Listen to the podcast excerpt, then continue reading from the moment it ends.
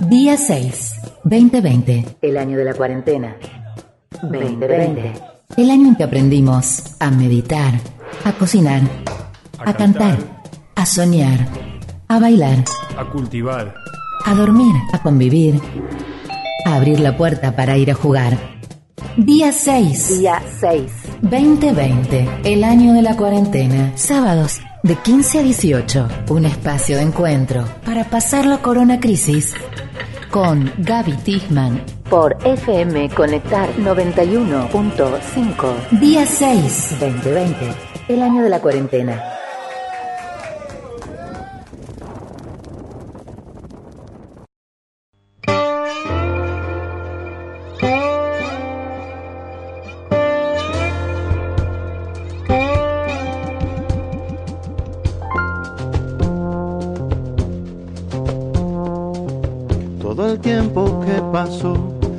Sin respirar, como si estuviera yo atrapado debajo del mar.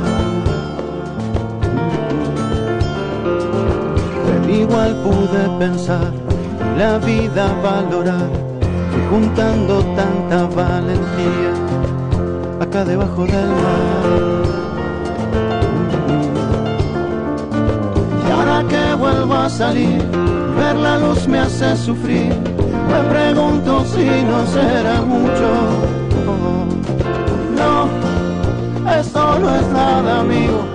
Esto es pequeño comparado al despertar que va a venir. Fuera, ya estoy afuera. Y ahora tengo miedo de tanta libertad. Todo ese cielo azul tanta verdad me ha dejado quieto y al fin puedo llorar. Siete minutos pasaron de las 3 de la tarde. Good afternoon for everybody. Estamos iniciando la misión número 90 de día 6 en este 2020 año de la cuarentena. Vamos a hacer una, una edición bilingüe. Porque si no, no nos van a entender algunos. Claro. Bueno, vamos a estar acá hasta las 6 de la tarde. Yo soy Gaby Tichman. Saludo al señor Daniel Loquiruela que está del otro lado del vidrio. ¿Cómo le va? Bueno, me alegro, me alegro. Sí, no, porque, a ver, las cosas hay que decirlas en todos los idiomas posibles para que queden claras. Adem además de que no está mal que uno ande este, demostrando que además puede hablar en inglés. Queda bien. Queda re bien. Bueno, estamos, como te decía, hasta las 6 de la tarde eh, aquí en FM Conectar, en el 91.5 del dial. Estamos también a través de la página de la radio, que es www.fmconectarjujuy.net.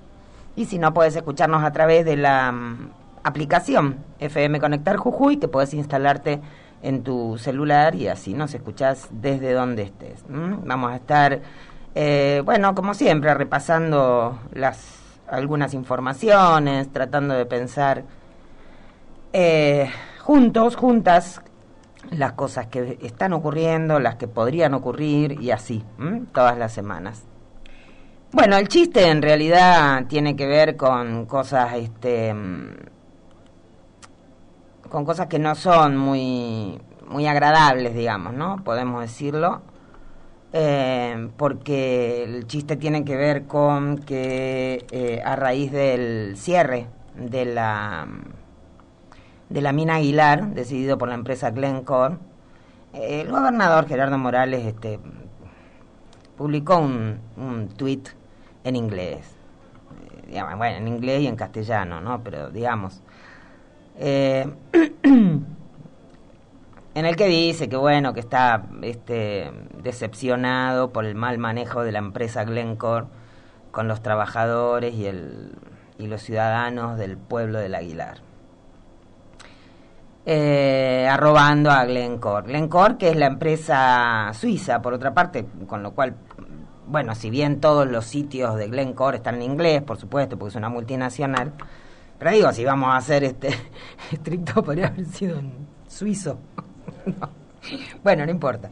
Este, bueno, nada, la situación es grave. Eh, y después vamos a desarrollarlo un poco más y vamos a ver porque había una asamblea esta mañana de los trabajadores de, de la mina Aguilar. Te, te, cuento, te recuerdo que la empresa suiza Glencore decidió cerrar. Eh, informó que cierra las operaciones, que mm, se inicia ahora un proceso de, eh, un proceso de cierre, ¿no? Porque bueno, es largo el proceso de cierre. Lo que pasa es que aquí no es solamente una empresa que, eh, que cierra y se va, por ejemplo, de algún lado. No es que cierra un, un local o una planta o un galpón o un establecimiento, eh, como por ejemplo ocurrió con la misma Glencore en enero del año pasado, enero del 19, eh, que cerró la misma Glencore la fundición que estaba en Palpalá.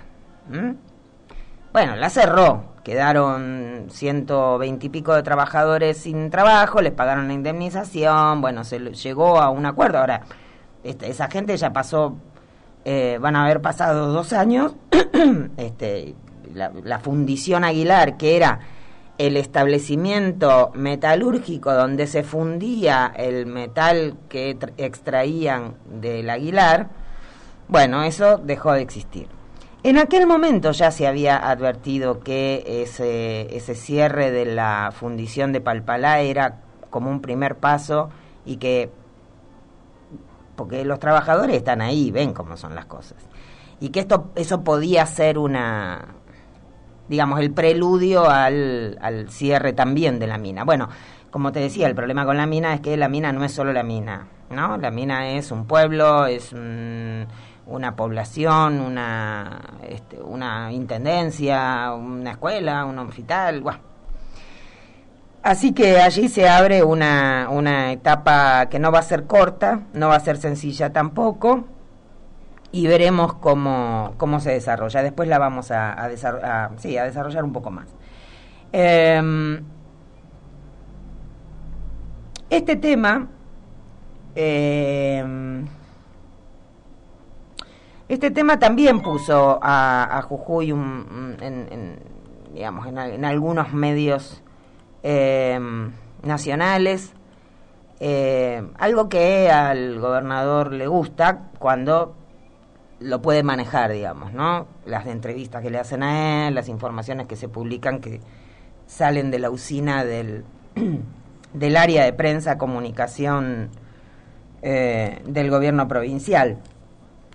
El, sobre específicamente Gerardo Morales y su relación con el gobierno nacional específicamente, lo cual nos importa a todos, o debería importarnos al menos, sobre todo quienes estamos aquí. Eh, se habló en los medios nacionales en función de, mm, por un lado, la votación de los diputados eh, radicales eh, a favor del aporte a las grandes fortunas, también que habían votado a favor del presupuesto, y esto, bueno, el análisis es que eh, parte del acuerdo entre Alberto Fernández y el gobernador, en tanto, bueno, Nación asiste a Jujuy y no lo molesta con algunos temas incómodos, bueno, a cambio de que me dé los votos en el Congreso, ¿no? Ya se está hablando de esto mismo respecto de el proyecto de interrupción voluntaria del embarazo, el proyecto de aborto que mandó el Poder Ejecutivo Nacional, que va a ser debatido, discutido y, y en esta en la semana en las comisiones y de allí saldrá el dictamen que finalmente irá al recinto, casi con seguridad antes de fin de año, al recinto. A los recintos. Este, bueno, así que ahí ya también se está trabajando, lo cual se complica un poco más porque, bueno, con el tema del aborto en general hay una hay un componente de, este, digamos, posturas personales. Entonces, bueno, cuestiones de conciencia, etcétera. Yo en lo personal no estoy de acuerdo con eso. Digamos, creo que los legisladores tienen una responsabilidad eh, en función de la sociedad, que los las cuestiones personales no deberían eh, entrar en, en, sus consideraciones. No deberían, de ninguna manera. Eh, digamos, yo puedo no estar de acuerdo con que, no sé, los hombres se casen con hombres o esas cosas que se discutieron, esas pavadas que se discutieron cuando fue la ley de matrimonio igualitario. Bueno, no importa lo que vos pienses. Vos tenés que pensar en términos de comunidad, tenés que pensar que estás trabajando una, una legislación que va a ser aplicada a toda la ciudadanía, a la que piensa como vos y a la que no piensa como vos. Así que yo no estoy, no me parece que sea muy adecuado eso de que los legisladores y legisladoras eh, se mm, voten determinadas leyes de acuerdo a sus este, posturas personales. No, no. Las posturas personales son las que rigen nuestra vida personal. Entonces, uno con la vida de uno hace lo que está de acuerdo con las posturas personales. Ahora, cuando tenés una responsabilidad institucional tan importante, deberías dejarlas de lado. Bueno, como sea, eh, en general, con el tema del aborto, la postura en casi todas las, las, fuerzas políticas es, bueno, que los legisladores tengan este, libertad de acción en función de sus principios, etcétera. Igualmente, en este contexto, en esta situación, vamos a ver qué ocurre, porque eh, tenemos, por ejemplo, en, el caso de los diputados por Jujuy, tenemos a Osmar Monaldi que ya votó en contra y va a volver a votar en contra seguramente, está la diputada Gabriela Burgos, que es radical, Osmar Monaldi es del PRO, y que ya votó en contra y va a votar en contra seguramente porque es muy militante, digamos, de este en contra del aborto y a favor del aborto clandestino. Y después este después están, qué sé yo, por ejemplo, está Jorge Risotti que acaba de incorporarse en diciembre último, bueno, no acaba, en diciembre último se incorporó a la a la cámara y cuando le preguntan, bueno, más o menos, no sé, Todavía no vi el proyecto, no lo leí del todo, vamos a ver. Igual hay un par de antecedentes interesantes respecto de Risotti, porque en el año 2012, por ejemplo, cuando él era diputado provincial, hizo una presentación, eh, un pedido de informes aquí en la legislatura provincial para que el Estado, el gobierno provincial, informara en la legislatura qué se estaba haciendo para garantizar la interrupción legal del embarazo, la ILE, que había sido eh, reafirmada, digamos, y que estaba apoyada por un fallo de la Corte Suprema. Por lo tanto, digamos, no es un tema ajeno, más allá de que después, bueno, tomó otros caminos, fue ministro de Infraestructura, etcétera, pero es un tema que alguna vez lo pensó en su cabeza, así que uno imagina que en su cabeza está. ¿Qué va a votar? No se sabe, porque no, no adelantó, dice que no sabe. Y quizás en el caso de él pueda influir el, el aspecto político, ¿no? Y el aspecto de la relación entre, entre mm, la provincia y, nación. Eh, pero bueno, este, seguramente estas cosas se van a terminar definiendo. Yo creo que el sábado que viene vamos a tener algunas novedades y más precisiones, sin ninguna duda. Eh, así que perdón, estas son todas este, especulaciones y estamos tratando de ver el escenario. En este caso no tenemos respuestas todavía, pero este es el escenario. En esos votos, en los recintos, van a influir, por supuesto, las posturas personales, pero en algunos casos va a influir también el, el aspecto político. Y el aspecto político también hay que tenerlo en cuenta respecto de quienes ya tomaron postura. Quiero decir, si Omar Monaldi y Gabriela Burgos no aparecen en el recinto ese día y no votan y están ausentes, bueno, quedarían abiertas las interpretaciones, ¿no?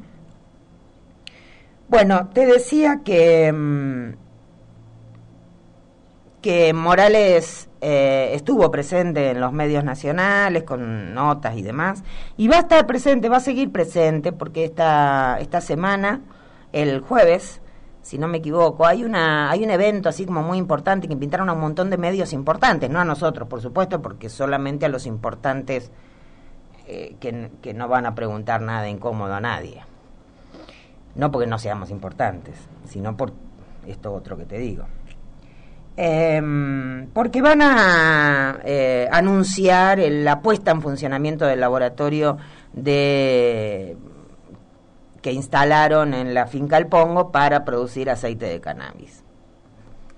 Maravilloso.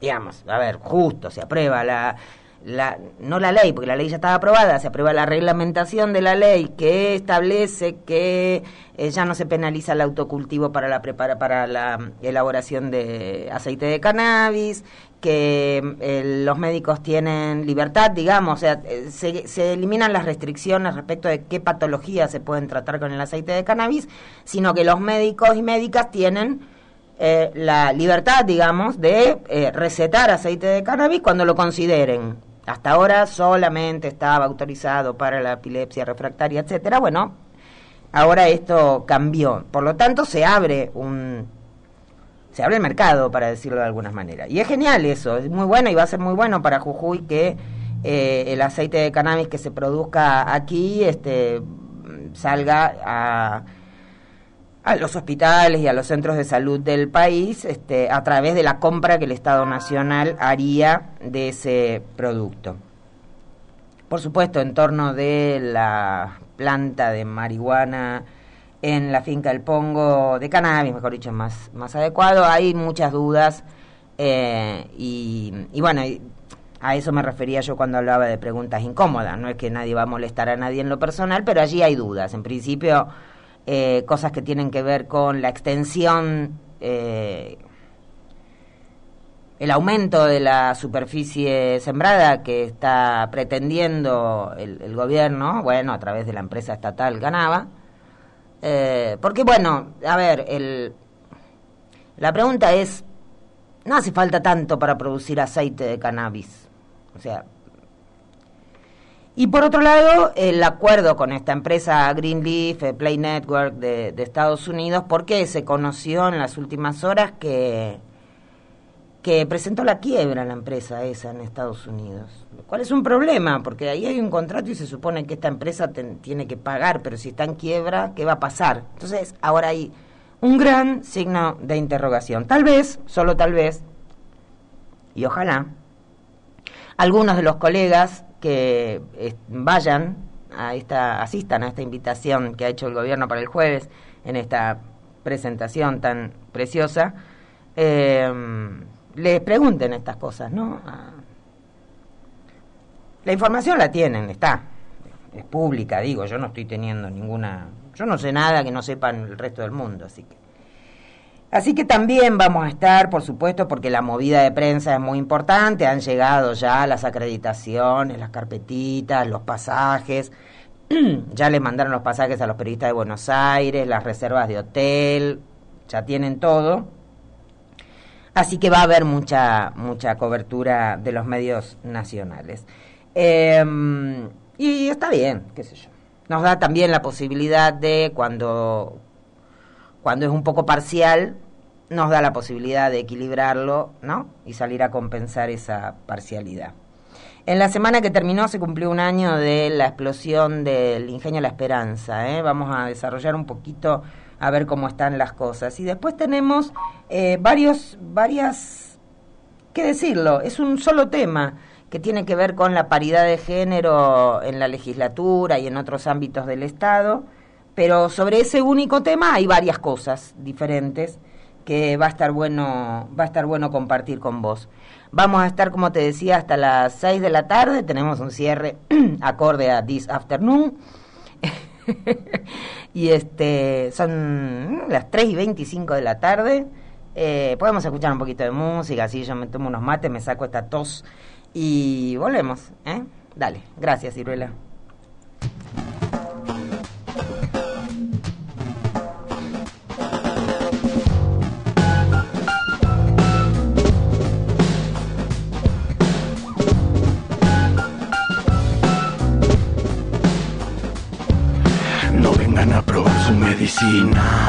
No somos conejillos de Argentina. No vengan a donarnos desperdicios. No vengan a pedirnos más sacrificios. No vengan a combatir el narcotráfico. Ni tampoco a controlarnos. No vengan a hablar de terrorismo. No quiero saber más nada de eso. No quiero saber más nada. A los niños como muñequitos. A nadie le importa. Día 6. 2020. El año de la cuarentena. El año en que aprendimos a hacer arroz con leche. Con este sí, con esta no. ¿Me quiero casar? Si puedo en casa, me quedo yo. Día 6. 2020. El año de la cuarentena. Sábados, de 15 a 18. Día 6.